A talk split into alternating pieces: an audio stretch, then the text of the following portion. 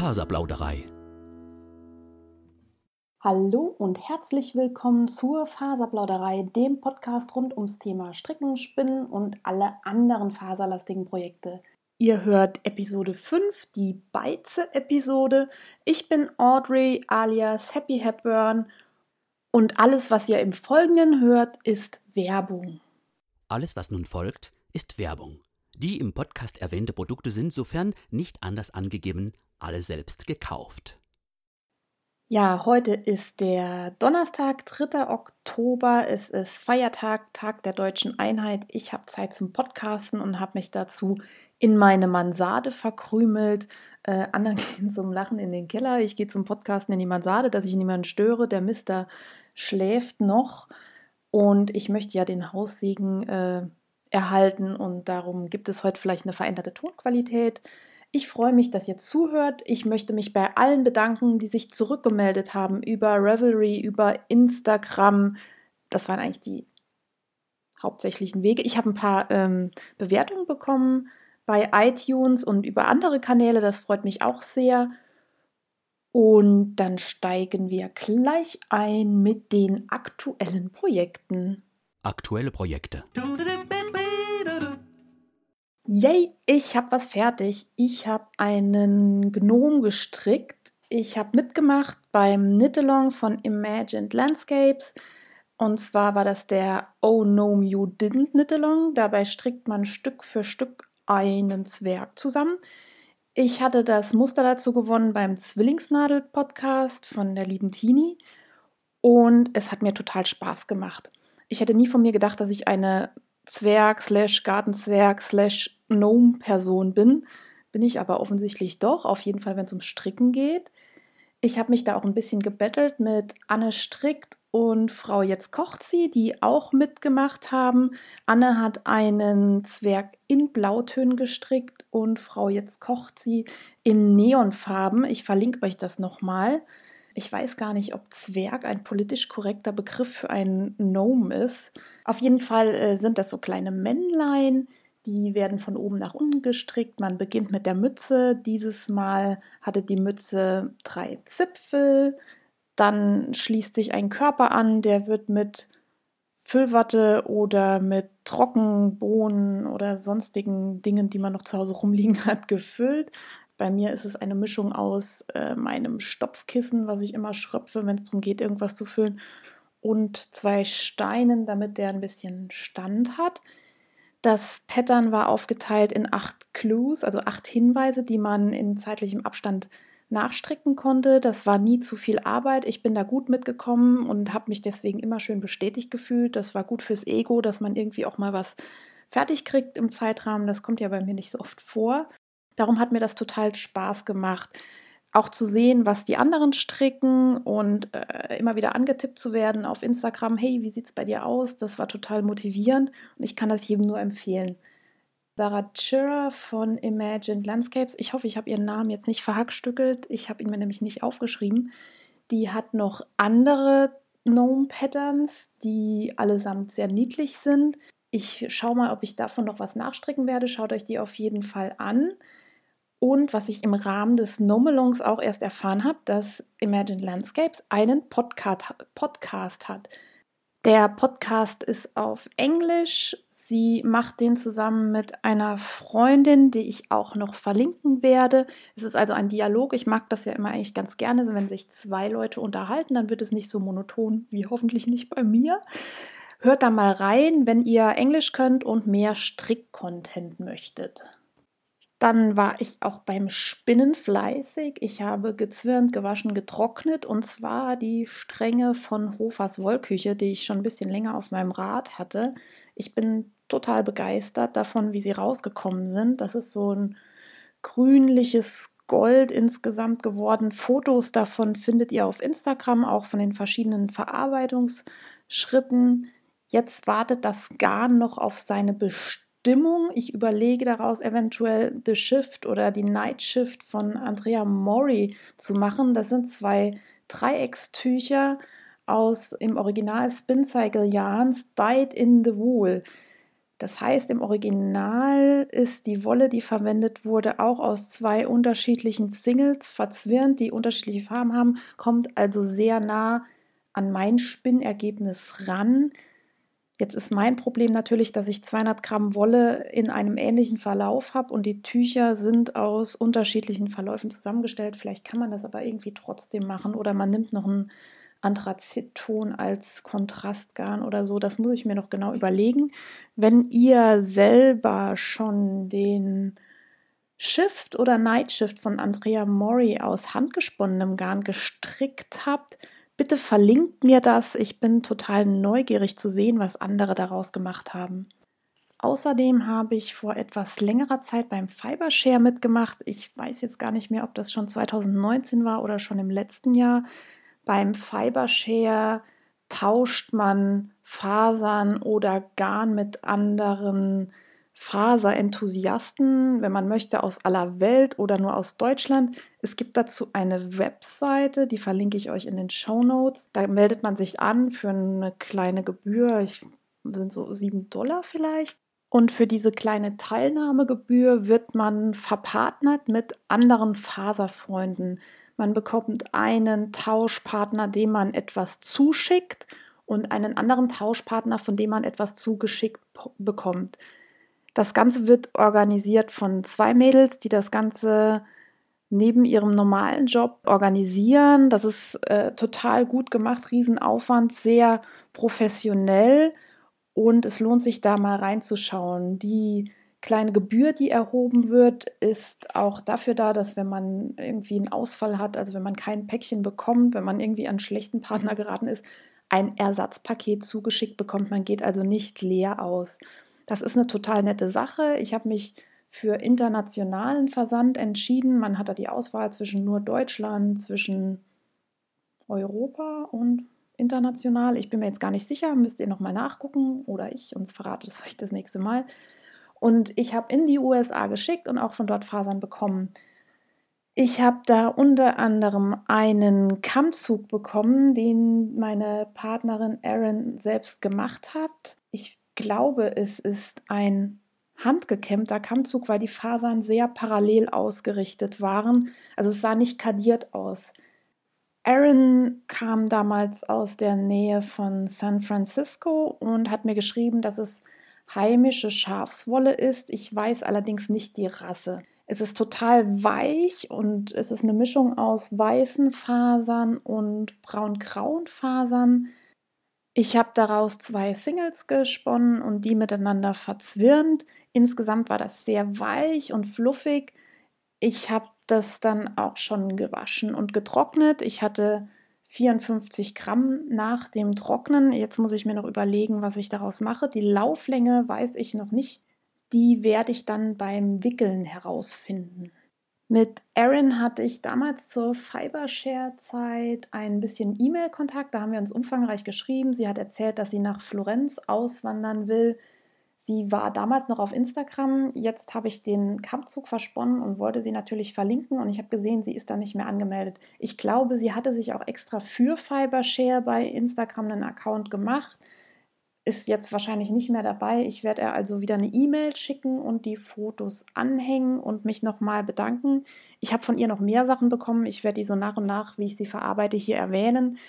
Die sind ja jetzt schon ein bisschen gut abgehangen von meinem Stash und warten endlich auf Verarbeitung. Ich halte euch da auf dem Laufenden. Schaut auch immer mal bei Instagram rein bei mir unter Faserplauderei. Da zeige ich gerne auch mal in den Stories, was ich gerade so tue oder verschiedene Steps in der Faserverarbeitung ganz normal bei den Bildern. Ich habe außerdem am Quake Shawl weiter gestrickt. Das ist ein Muster von Stephen West, erschienen bei Westnitz auf Revelry.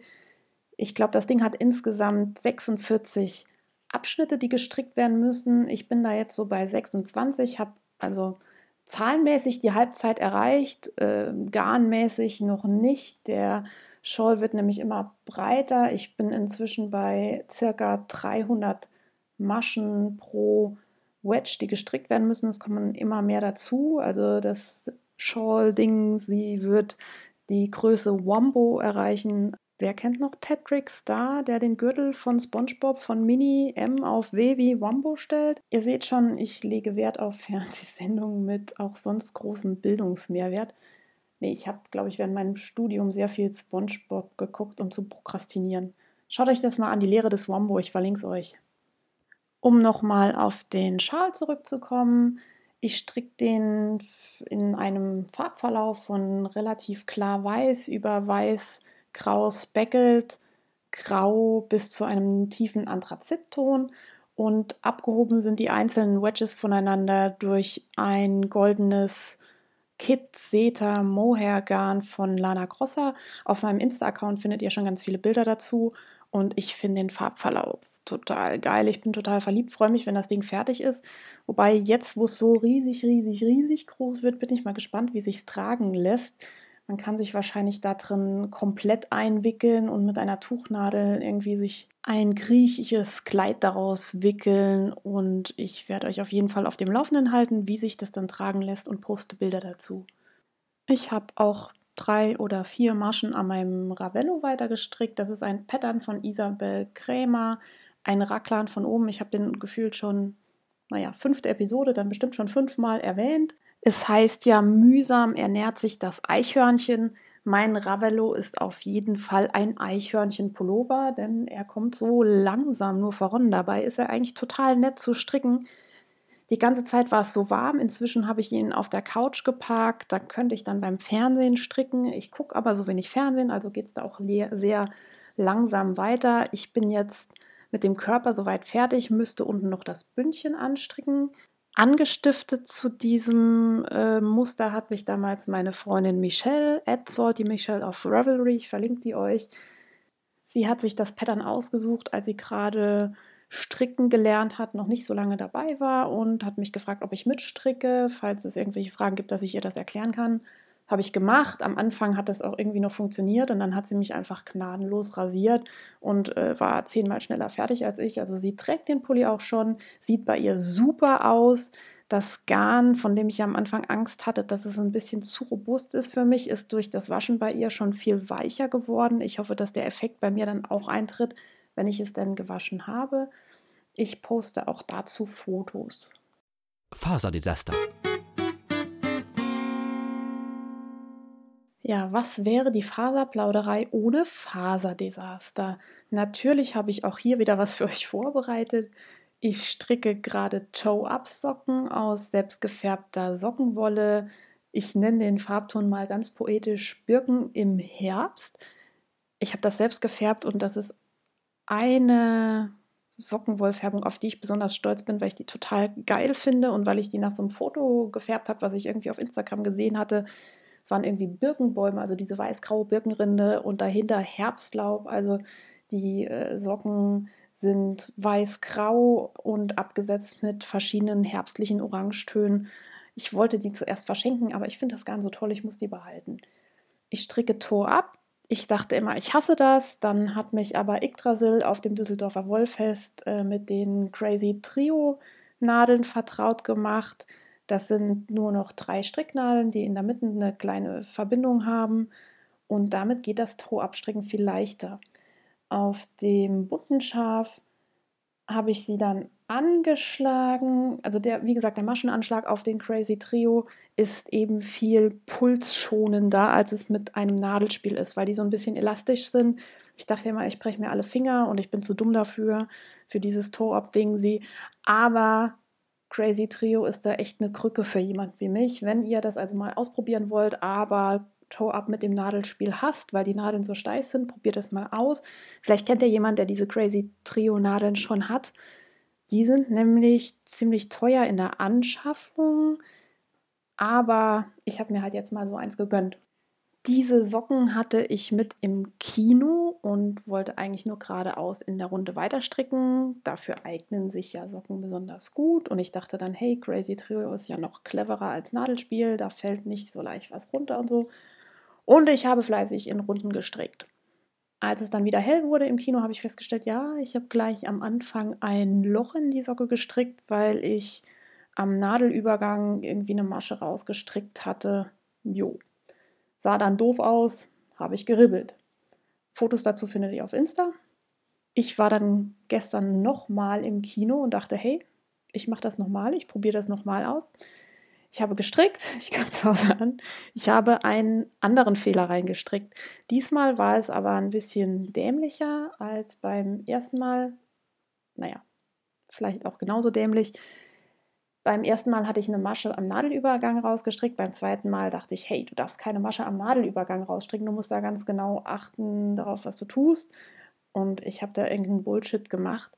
Ich habe mir die Socke so weit vorbereitet, dass ich die Ferse schon gestrickt hatte. Ich habe dazu eine Shadow Wrap Ferse gemacht. Das Video dazu verlinke ich euch in, die Show, in den Show Notes. Und dachte, hey, jetzt bist du super vorbereitet. Socke ist gestrickt, Ferse ist gestrickt, es geht jetzt nur noch in Runden weiter. Ich habe aber wirklich nur die Ferse gemacht. Das heißt, äh, ich habe da noch irgendwie nicht ein paar Runden drauf gestrickt, dass es wirklich nur noch rechtsrum im Kreis geht. Und diese letzte Shadow Wrap Geschichte ist ja dann irgendwie ein bisschen eine andere Masche als eine normale rechte Masche, wenn man mit der Ferse fertig ist. Und da habe ich dann irgendeinen Käse gestrickt. Ich habe das dann gestern nochmal aufgezogen und versucht zu reparieren. Ich glaube, es ist auch jetzt irgendwie alles richtig. Die Maschen sehen noch ein bisschen ähm, wackelig aus, weil, wie das ja so immer ist, wenn man irgendwas repariert und da ein bisschen zopselt und hier ein bisschen zopselt. Ich glaube, insgesamt ist es jetzt aber richtig und ich kann jetzt geradeaus weiter gestricken. Ja, Fazit von zweimal Kinostricken. Ich habe zweimal gestrickt, ich habe zweimal geribbelt, aber ich habe auch zweimal was gelernt. Nämlich beim nächsten Mal Kinostricken werde ich meine Socke so vorbereiten, dass es wirklich nur noch in Runden hochgeht und nicht gerade an einer tricky Stelle irgendwie hängt, wo man noch ein bisschen gucken muss. Und äh, ich gebe nicht auf. Ich mache weiter und füttere euch weiter mit Faser-Desaster-Momenten. Vielleicht noch mal kurz zu den Vorteilen der Crazy Trio Nadeln. Also die sind ganz cool, zum Beispiel unterwegs oder im Kino, weil sie nicht so leicht runterfallen. Nachteil ist aber, wenn man wirklich mal eine von den Nadeln verliert, dann äh, sitzt man da und kann nicht mehr weitermachen. Also bei so einem Nadelspiel kann man ja sich irgendwie das günstig ersatz, ersetzen. Beim Crazy Trio ist, wenn eins kaputt, dann alles doof. Und sie sind eben viel teurer in der Anschaffung als jetzt so ein 0815 Nadelspiel, vielleicht auch von Adi oder von Knit Pro. Natürlich kann man auch da viel Geld ausgeben, je nachdem, wo man kauft. Äh, weiterhin muss ich sagen, ist, sind die Nadeln vom Crazy Trio sehr trocken, spröde. Die sind aus Bambus. Ich habe schon das neuere Modell. Das ältere Modell war wohl von der Verarbeitung her nicht ganz so geil, was ich so gehört habe. Das neuere ist besser, aber die Maschen rutschen nicht so arg wie zum Beispiel auf meinem Knit Pro Nadelspiel. Das habe ich aber auch schon 100 Jahre und ist wahrscheinlich von meinen Fingern schon glatt poliert und äh, ja, da gehen einfach die Nadeln besser rüber. Aber vielleicht mögen ja auch manche Leute, dass die Nadeln eben nicht so flutschig sind auf dem Holz. Genau, dass das Ding perfekt ist zum Maschenanschlag bei Torabsocken, habe ich schon gesagt. Und ich habe mir hier noch notiert, dass ich euch was zur Shadow Wrap Ferse erzählen soll. Die Shadow Wrap Ferse ist nämlich eine Variante der Bumerang Ferse, nur dass man nicht diese kleinen Löchlein an der Naht hat, wo die Bumerang Ferse schließt. Also Shadow Wrap wie auch Bumerang Ferse ist auf beiden Fersenseiten gleich. Das heißt, man kann sie sowohl für Toe-Up-Socken verwenden als auch für Socken, die von oben nach unten gestrickt werden. Den Tipp zu dieser Ferse habe ich auch von Salty Michelle bekommen. Ich habe dazu einen 100 Jahre ewiges Dauererklärvideo auf YouTube gesehen. Also ich glaube, das geht 37 Minuten. Das ist sehr eindeutig. Also auch jeder Strickhorst versteht danach, wie man eine Shadow Wrap Ferse strickt. Wie diese Ferse dann letztlich an meinem Fuß sitzt, muss ich noch herausstellen. Das heißt, ich muss erstmal die Socke fertig stricken. Wenn ich noch mehr Kinobesuche habe in diesem Monat, wird sich das wahrscheinlich hinziehen, weil ich immer einen Schritt nach vorne und zwei zurück mache bei der Socken naja, sagen wir zwei Schritte nach vorne und einen zurück. Auf jeden Fall stricke ich da länger dran, als es eigentlich notwendig wäre. Ich halte euch auf dem Laufenden. Neue Zugänge. Ich habe fast nichts gekauft seit dem letzten Podcast, außer einem Knäuel Standard Sockenwolle. Unifarben, weil ich ja das Avocado-Socken-Pattern von Frisabi Knits bekommen habe. Das ist ein Toe-Ups-Zopfmuster.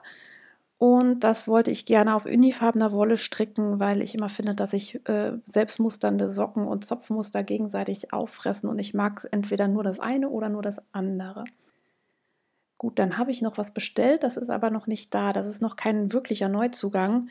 Ich habe mir fett was gegönnt, muss man eigentlich sagen, und die Haspel mit Lazy Kate von Tom Walter bestellt. Eine Haspel braucht man, wenn man was gesponnen hat, also man spinnt ja Garn, das spinnt man auf eine Spule rauf, dann zwirnt man das wieder auf eine Spule rauf und dann hat man diese Spulen mit dem Garn. Das Garn muss da wieder irgendwie runter und in der Regel mache ich das mit meinem Niddy Noddy. Das ist so eine Holzkonstruktion, da wickelt man das Garn quasi drauf, dann erhält man ja, so einen Strang mit einem Durchmesser von, naja, sagen wir mal so 60 Zentimetern, je nach Größe vom Niddy Noddy. Man braucht auch kein Niddy Noddy, man kann auch das Garn einfach auf ein dickes Buch aufwickeln oder wenn man jemanden hat, der die Hände breit hält, irgendwie, dann wickelt man das jemand um die Arme. Es gibt da tausend Möglichkeiten. Aber wenn man dekadent sein möchte, dann gönnt man sich eine Haspel von Tom Walter. Diese Haspel ist ja so ein Holzkonstrukt auf die das Garn direkt von der Spule aufgewickelt werden kann. Also diese Haspel hat quasi eine Kurbel.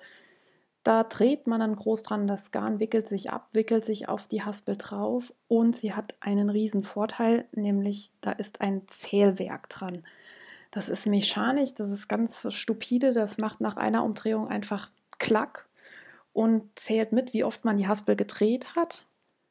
Und wenn man dann, was weiß ich, 50 Mal gedreht hat und noch misst, wie groß man die Haspel eingestellt hat. Die kann man auf verschiedene Größen dehnen oder verkleinern. Also was weiß ich, ich habe jetzt eine Umdrehung hat, machen wir es leicht, einen Meter. Ich habe 50 mal gedreht, also habe ich 50 Meter Garn. Das ist ein riesen Luxus, denn dann weiß man schon direkt nach dem Abhaspeln, welche Lauflänge das Garn hat. Okay, wenn man das Garn danach noch wäscht, muss man irgendwie noch mal so mit 10 Prozent Verlust rechnen. Garn wird immer ein bisschen kürzer, das fluft so ein bisschen aus, wenn es ins Entspannungsbad gelegt wird. Aber das kann man ja dann grob mit einrechnen. Man hat dann auf jeden Fall schon mal eine grobe Zahl, was man so an Garn hat. Man kann die Lauflänge des Garns auch mit einem tiefen Messer messen.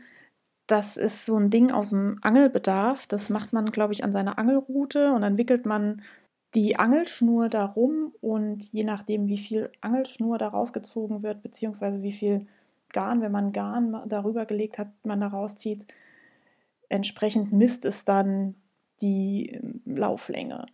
Das ist aber so ein bisschen frickelig. Ich mache das manchmal, wenn ich meine normale Haspel am Tisch festgeklemmt habe und meinen Wollwickler auf der anderen Seite, dass ich da zwischendurch dann den Tiefenmesser installiere und das Garn dann quasi von der Haspel durch den Tiefenmesser auf das Knäuel läuft das läuft dann halt so lange, dass alles irgendwie gut klappt, kriegt man eine vernünftige Zahl raus, aber manchmal tüdelt sich das da irgendwie raus und dann hat man irgendwie dran gezogen und es hat nicht gemessen und ja, man muss da ein bisschen mehr aufpassen. Das geht auch, ich habe das jetzt auch ein paar Jahre so gemacht, aber so eine Haspel mit Zählwerk ist schon geil. Es gibt noch eine weitere Möglichkeit herauszufinden, welche Lauflänge an Garn man hat, nämlich wenn das Garn auf das Niddy-Noddy gewickelt wurde, beziehungsweise wenn es auch schon zum Strang gewickelt ist, dann zählt man einfach die Anzahl der Fäden, was weiß ich, auf dem Niddy-Noddy, wie oft hat man da gewickelt, dann legt man noch einmal ein Maßband ums Niddy-Noddy und dann weiß man, okay, so und so lang ist eine Umwicklung, ich habe so und so viele Fäden, also man multipliziert das und hat dann am Schluss auch eine Lauflänge. Das ist halt total frickelig, weil wenn man eine große, eine große Spule abgewickelt hat mit viel Garn drauf, dann können das schon mal irgendwie so 100 Fäden und mehr werden und dann wird man wahnsinnig beim Zählen. Ich bin eh so ein schlechter Zähler. Von daher ist es total gut, wenn mir so ein mechanisches Zählwerk das Zählen abnimmt. Und außerdem habe ich ja jetzt einen Podcast und brauche Content, um euch was zu erzählen. Daher war es total vernünftig, sich sowas anzuschaffen. Aber die Haspel hat nicht nur eine Haspel mit Zählwerk von Tom Walter, die hat auch noch eine integrierte Lazy Kate. Eine Lazy Kate ist quasi eine Spulenhalterung und diese hat sogar noch eine Bremse. Also das sind im Prinzip so Metallstäbe, auf die man die Spulen aufsteckt. Und wenn man dann Garn verzwirnen möchte, zum Beispiel nicht nur ein Zweifachgarn, sondern auch mal ein Drei- oder Vierfachgarn, dann steckt man eben entsprechend viele Spulen da drauf. Beim Dreifachgarn drei Spulen. Dann nimmt man sich die drei Singlefäden und verzwirnt die mit dem Spinnrad und dann wickeln die sich sinnvoll von diesen drei Spulen ab. Mein Spinnrad hat nämlich nur zwei Steckplätze für Spulen, deswegen habe ich bisher hauptsächlich Zweifachzwirne gemacht. Es gibt auch noch andere Möglichkeiten, Dreifachzwirne zu machen mit anderen Techniken und so weiter. Also man braucht nicht unbedingt eine Lazy Kate von einem Schreiner. Aber die hier ist schon ziemlich toll. Die hat nämlich auch eine eingebaute Bremse. Warum braucht eine Lazy Kate eine Bremse? Wenn man äh, schnell an den Spulen zieht, dann kriegen die richtig Schwung und wickeln sich ganz schnell ab und dann wickeln die sich teilweise durch den Schwung schneller ab, als man verzwirnt und dann vertüdelt sich alles und das ist doof. Man kann sich aber auch eine gebremste Lazy Kate selber und billig bauen mit einem Schuhkarton und langen Stricknadeln, die man da irgendwie durchpiekst und dann legt man die Spulen, steckt man auf die Stricknadeln und wenn man sie gebremst haben möchte, packt man unten einfach nur eine Plastiktüte rein, dann können die Spulen keinen Trall entwickeln. Das hat eine der großen Spinnlehrerinnen Amerikas in einem Video verlinkt. Ich weiß gerade nicht, wer es war. Ich suche mal, ob ich es finde. Man muss also überhaupt gar kein Geld ausgeben, um sinnvoll Mehrfachzwirne zu machen. Und es ist eigentlich eine totale Luxusanschaffung. Aber das Ding steckt mir schon so lange in der Nase. Und ich bin in der glücklichen Situation, dass ich mir es gerade leisten kann. Also tue ich das und freue mich schon riesig drauf. Ich habe gerade schneiden müssen, weil mein E-Mail-Fach aufgeploppt ist und mir eine Versandbestätigung geschickt wurde. Faserfrage. Ich habe dieses Mal keine echte Faserfrage, aber es gab eine sehr interessante Diskussion auf Revelry in der Podcasting auf Deutsch Gruppe im Faserplauderei-Thread da ging es um Nachhaltigkeit. Wir haben ja das letzte Mal über Musing gesprochen und generell, wie man nachhaltig Wolle kaufen kann, wo man sowas findet. Und im Zuge dessen wurde mir von Oftrottler und Ökotante und Yggdrasil der Finkhof empfohlen. Ich verlinke euch da nochmal ein Video, das ist so eine kleine Doku über den Finkhof. Ich kannte den bisher noch nicht. Der liegt, glaube ich, im Allgäu, gehörte früher einer Kommune, ist inzwischen äh, ein normales wirtschaftliches Unternehmen und die produzieren Wolle und Wollprodukte aus eigener Schafzucht und nachhaltig und ich fand das total spannend mal zu sehen. Außerdem hat mich Imkeli darauf hingewiesen, dass man bei Rosy Green Wool GOTS-zertifizierte Wolle kaufen kann. Ich kannte Rosy Green Wool auch schon, beziehungsweise hatte davon schon gehört, habe da aber noch nie bestellt. Und das ist jetzt wieder so ein bisschen in meine Aufmerksamkeit gerückt. Äh, die produzieren GOTS-zertifizierte Wolle. Das heißt, da sind keine giftigen Rückstände drin. Die komplette Produktionskette wird überwacht. Die Mitarbeiter, die die Wolle produzieren in den einzelnen Steps, werden fair bezahlt. Ich verlinke euch auch die GOTS Webseite. Das ist der Global Organic Textile Standard da kann man dann auch noch mal genau nachlesen, nach welchen Kriterien die zertifizieren, wer da alles mitmacht, was bewertet wird und so weiter. Im Fokus. Im Fokus diese Woche ist die Beize. Ich beschäftige mich schon seit längerem mit dem Thema Wollefärben. Welche Methoden gibt es? Welche Vor- und Nachteile gibt es? Welchen Impact auf die Natur und Umwelt haben die verschiedenen Färbemethoden? Und gerade lese ich mich so ein bisschen bei den Naturfärbemethoden ein. Und bei den Färbungen mit Naturmaterialien ist es so, dass die Wolle in der Regel vorbehandelt werden muss mit einer sogenannten Beize. Und ich habe mich dafür interessiert, warum das denn so ist. Denn wer schon mal mit Säurefarben gefärbt hat, weiß, das packt man direkt auf die Wolle drauf und da braucht man keine Beize. Daher die Frage, woher kommt dieser Unterschied? Da muss man jetzt ein bisschen ausholen und in die Chemie abtauchen. Tierische Fasern wie Wolle oder Seide bestehen aus Protein.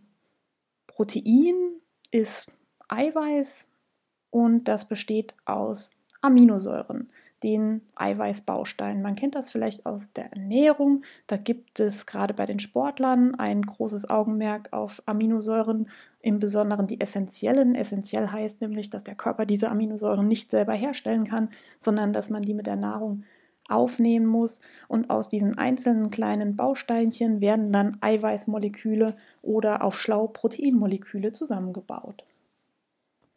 Der Haupteiweißbaustoff in der Wolle heißt Keratin. In der Seide ist es Fibroin. Es gibt jetzt auch noch andere Tierhaare mit anderen Haupteiweißstoffen, aber das ist schon mal so was, was man gehört haben könnte. Im Gegensatz zu tierischen Fasern gibt es ja auch noch die Pflanzenfasern, wie zum Beispiel Baumwolle oder Viskose. Diese bestehen nicht aus Eiweiß, sondern aus Zellulose. Zellulose, das ist der faserige Teil beim Obst und Gemüse, die sogenannten Ballaststoffe, das kennen wir auch aus der Ernährung. Die sind in der Regel für uns unverdaulich und quellen dann im Magen bzw. im Darm auf und sorgen für eine gute Verdauung. Was sind Ballaststoffe chemisch gesehen bzw. Zellulose? Im Prinzip sind das lange Zuckermolekülketten, äh, man nennt das auch Polysaccharide. Also Polysaccharid ist ein Vielfachzucker. Man hört das an diesem Poly, das steht für viel, und Saccharid ist ein Zucker. Man hört das auch bei Zellulose, das endet nämlich auf Ose und alles, was in Chemie auf Ose endet, ist ein Zucker. Zum Beispiel kennen wir Saccharose, Fructose, Maltose und so weiter. Das steht auch oft auf Lebensmittelpackungen drauf. Das ist vielleicht gar nicht so schlecht zu wissen. Wenn da viele Sachen mit Ose draufstehen, ist da nämlich viel Zucker drin. Ähm, Nahrungsmittelhersteller machen das gerne mal und zu verschleiern, wie viel Zucker eigentlich in ihren Lebensmitteln drin ist. Achtet da mal drauf. Warum erzähle ich euch das alles? Eigentlich wollte ich auf was anderes hinaus, nämlich Fasern aus Eiweiß haben in der Regel einen hohen pH-Wert, sind also alkalisch, basisch bzw. seifig. Fasern aus Zellulose, wie zum Beispiel Baumwolle, Leinen, Ramie, haben einen niedrigen pH-Wert, sind also sauer. Wir erinnern uns noch an die Schule, da gab es im Chemieunterricht diese pH-Wertskala, die geht von 0 bis 14. Dabei ist 0 sehr sauer, 7 ist neutral und 14 ist sehr alkalisch, basig oder seifig.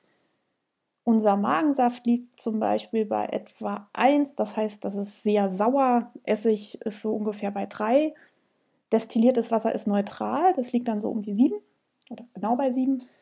Dann gibt es äh, Natronlauge, die hat zum Beispiel einen pH-Wert von 14, ist also sehr alkalisch. Oder so eine Blondierung für die Haare, die liegt bei etwa 10 bis 11.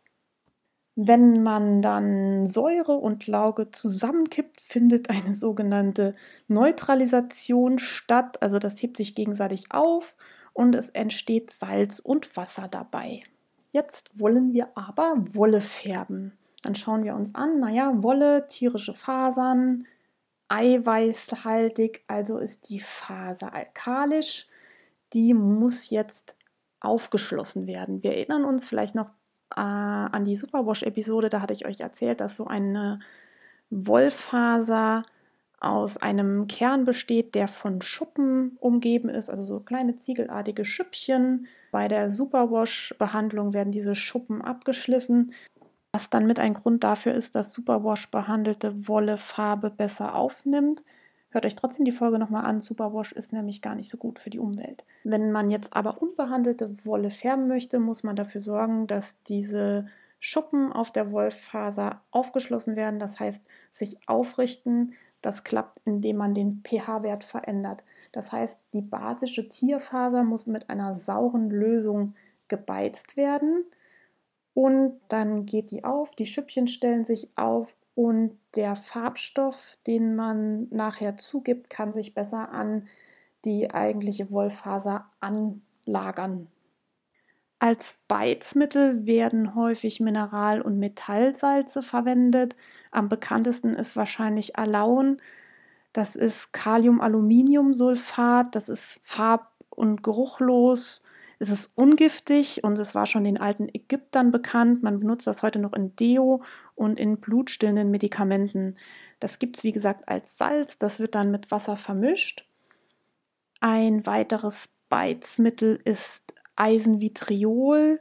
Das ist so ein blau-grünliches Kristallsalz, das an der Luft aber schnell oxidiert, das heißt sich mit Sauerstoff verbindet. Und das kann man zur Vorbeize der Wolle benutzen oder auch zur Entwicklung der Farbe. Also wenn man Wolle schon gefärbt hat und Eisenvitriol dazu gibt, dann dunkelt das die Farbe tendenziell ab oder es entwickelt einen Gelbton Richtung Grün. Dann gibt es ein weiteres Beizmittel, das Kupfervitriol oder Kupfersulfat. Das sollte man auf gar keinen Fall verwenden. Das ist giftig für den Menschen. Das ist außerdem schädlich für Mikroorganismen in Gewässern. Das heißt, wenn man fertig ist mit Färben und das irgendwie in den Abfluss kippt, kommt das in unsere Gewässer und schadet dort unserer Umwelt. Daher habe ich das jetzt hier mal aufgeführt, dass ihr davon gehört habt und dass ihr wisst, bitte nicht benutzen. Achtet darauf, dass damit nicht gebeizt wurde. Eine Beize für 100 Gramm Wolle besteht, je nachdem, mit was man anschließend färben möchte, meistens so aus 16, 17 Gramm Alaun auf 1,5 Liter Wasser, je nach Rezept. Da gibt es unterschiedliche Ansätze. Das kocht man dann so bei 70 Grad mit der Wolle und dann ist die Wolle aufgeschlossen. Ich verlinke euch zu diesem Thema noch ein paar Bücher, die ich zu Rate gezogen hatte, sowie ein paar Webseiten, die ganz hilfreich waren und ich werde in den nächsten Folgen immer einzelne Themen des Färbens und Wollebehandelns herauspicken und euch vorstellen. Ich bin da auch noch nicht allwissend. Ich taste mich da langsam ran. Ich habe da schon ein bisschen rumprobiert und werde da hoffentlich noch ein bisschen wachsen. Happy unterwegs. Ich war in Sachen Wolle nicht unterwegs. Jetzt sind aber ab nächster Woche Herbstferien und ich habe das große Glück, in der Nähe des Wollschafs zu wohnen. Das ist einer der größten Versandhändler für Fasern, Garne, Färbematerialien, Webrahmen, Spinnräder und so weiter in Deutschland. Die sitzen in Zweibrücken, das ist nicht so weit von mir und man kann die besuchen. Ich werde denen also eine kleine Einkaufsliste mailen, dass sie mir das schon rausstellen und hoffe dann, dass ich ein bisschen durch ihr Lager scharwenzeln darf. Das habe ich schon mal gemacht. Das ist total toll. Da kann man in verschiedenen Kisten mal krabbeln und fühlen und gucken, was es für Fasern gibt. Leider auch sehr verführerisch.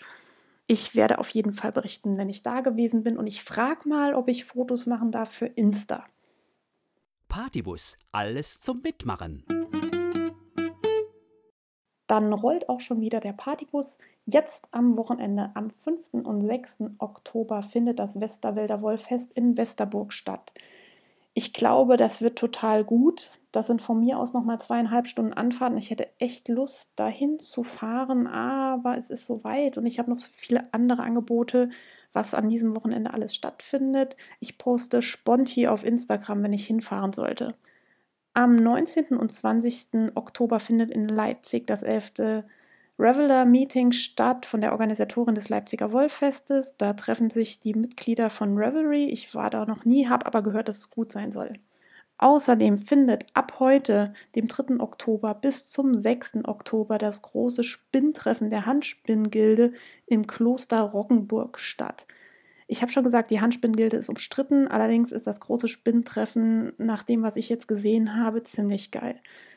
Shanti Manu gibt Kurse, Mona, Nick Lloyd äh, gibt Kurse. Ihr erinnert euch vielleicht noch an mein großes Faserdesaster mit dem Klaukopis-Top. Die Mona gibt Kurse, wie man Kleidungsstücke anpasst. Vielleicht sollte ich einfach noch Roggenburg fahren mit diesem Ding und sagen, hier, zeig mir, wie es geht. Wenn das nicht so weit zu fahren wäre und ich morgen nicht arbeiten müsste, wäre ich wahrscheinlich da. Vielleicht rafft es mich ja noch irgendwie zu einer spontanen Aktion aus. Mal schauen. Meine Mutter ist da die ganzen, äh, wie viele Tage sind es? Hm, drei, vier Tage. Und sie wird mir auf jeden Fall berichten, wie es dort war. Dann findet vom 12. bis zum 13. Oktober der Wohlmarkt in Vaterstetten in Bayern statt. Da habe ich auch schon viel gesehen. Wer da in der Nähe wohnt, sollte mal vorbeischauen. 26. und 27. Oktober die Wollsymphonie im Dreiländereck. Das ist Neuenburg am Rhein, also Richtung Freiburg die Kante. Da war ich noch nicht. Ich bin gespannt, was die Leute berichten. Dann kommen jetzt die Sachen, wo wieder jeder mitmachen kann, wo man nicht für Auto fahren muss. Und zwar vom 19. bis zum 26. Oktober öffnet das Fibershare wieder. Das heißt, vom 19. bis zum 26. Oktober kann man sich dort anmelden gegen eine geringe Gebühr. Ich habe das ja am Anfang der Folge erwähnt. Man kann da mitmachen, bekommt einen Tauschpartner, bekommt ein Päckchen zugeschickt. Das macht total Spaß, auch andere zu beschenken. Ich weiß nicht, wie momentan äh, die Packregeln sind. Ich glaube, beim letzten Mal musste man ein Freundschaftsbändchen mit reinpacken. Ich weiß nicht, ob es dieses Mal wieder Regelungen gibt. Schaut euch das an, haltet die Augen offen, schaut auf Insta, da wird immer viel verlinkt. Dann findet am 1. November-Wochenende das Jahrencamp in Frankfurt statt. Dazu hat jetzt gerade die Kartentauschbörse aufgemacht. Wenn ihr also noch Interesse habt, Karten zu erwischen, dann geht in die Facebook-Gruppe und schaut mal, wie das funktioniert. Wenn jemand Karten zurückgibt, kann man die nämlich nochmal irgendwie eintauschen. Dann findet momentan der Hashtag Krönchenkalf von Schachenmeier um vom Frickelcast statt. Krönchenwolle, das ist die Wolle mit dem Krönchen auf der Banderole. Ich weiß gerade nicht, wie sie heißt, von Schachenmeier. Und ich glaube, die Mädels vom Frickelcast und ihre Follower und Schachelmeier, Schachenmeier stricken daraus Wollsocken. Passend zum Hashtag Socktober.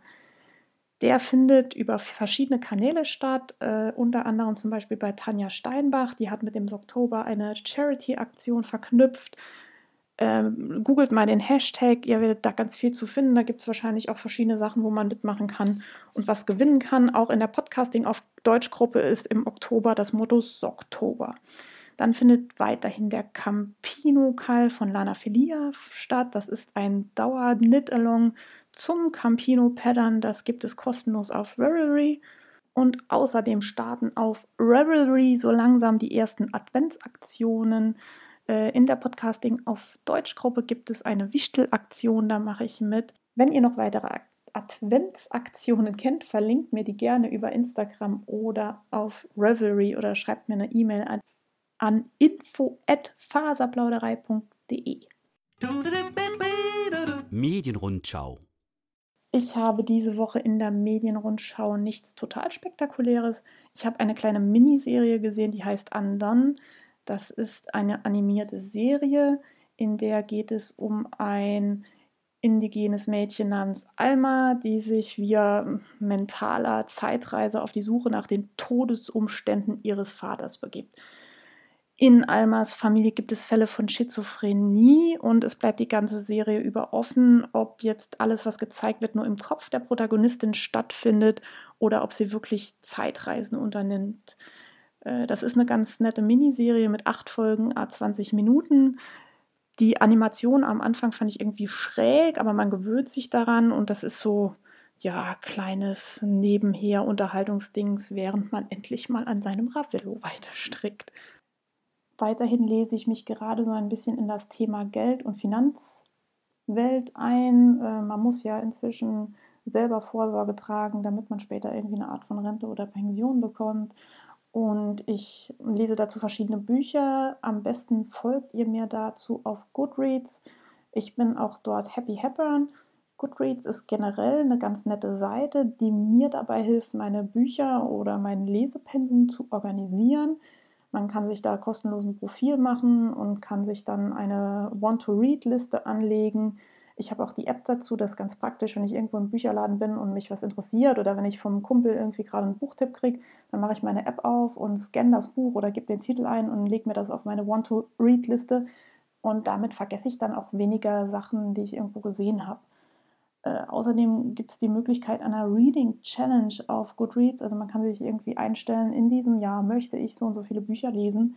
Und das hat mir total geholfen, wieder eine vernünftige Leseroutine zu bekommen ich habe früher sehr viel gelesen und dann war irgendwie Studium und dann, weiß ich nicht, gab es Netflix und keine Ahnung.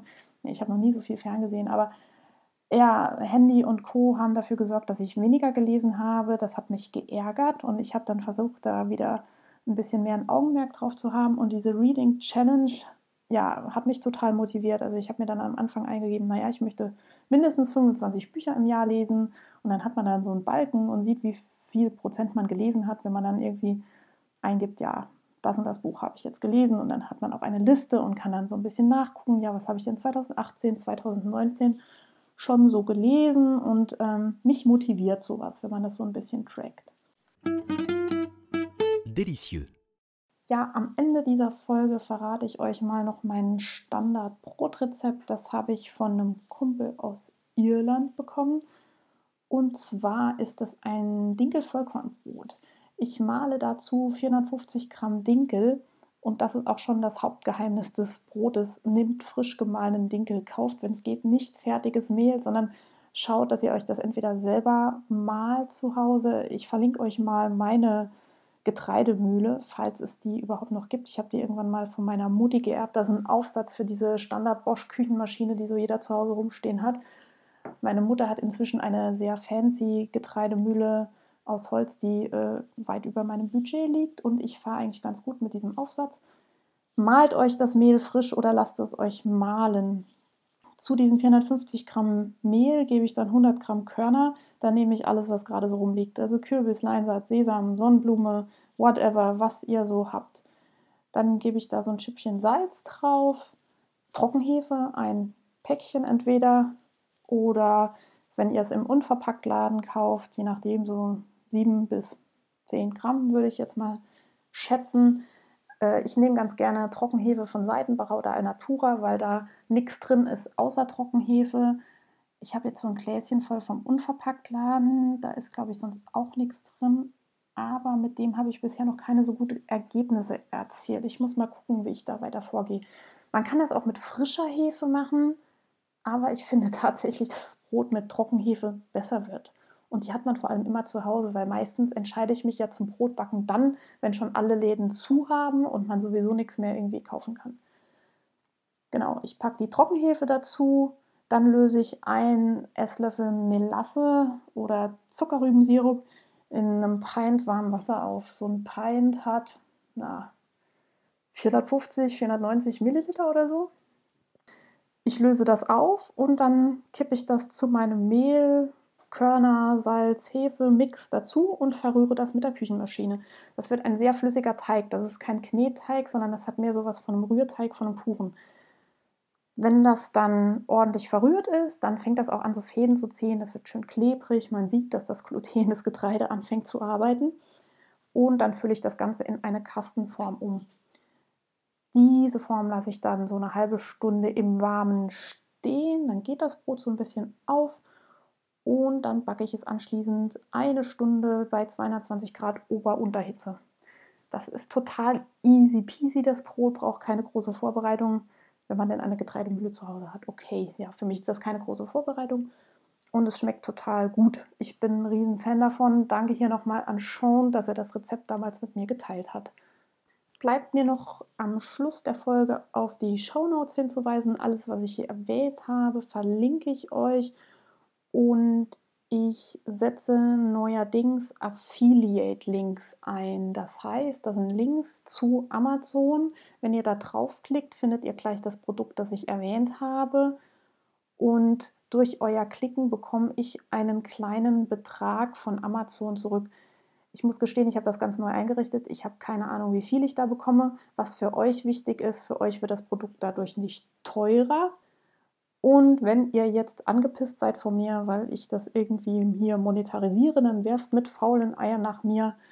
Äh, bitte nur Bio und bitte auch nur, wenn das Hähnchen mit aufgezüchtet wird. Oder nimmt einfach regionales, saisonales Gemüse zum Werfen. ja, in diesem Sinne, ja, vielleicht sollte ich noch sagen, ich habe hier auch Kosten für den Podcast. Also ich muss das äh, hosten. Ich werde mir wahrscheinlich demnächst ein Mikrofon anschaffen und versuche auf diese Weise die Kosten so ein bisschen auszugleichen. Genau fertig geplaudert. Danke fürs Zuhören. Bewertet meinen Podcast bitte gut auf iTunes, äh, keine Ahnung, dieser Spotify, wo auch immer ihr was bewerten könnt. Ihr findet mich auf Revelry als Faserplauderei oder als Happy Hepburn. Das ist gelogen. Ihr findet mich auf Revelry nur als Happy Hepburn. Ihr findet mich auf Instagram als Faserplauderei und als Happy Hepburn. Ihr findet mich auf Facebook als Happy Hepburn, da bin ich allerdings nicht sonderlich regelmäßig unterwegs.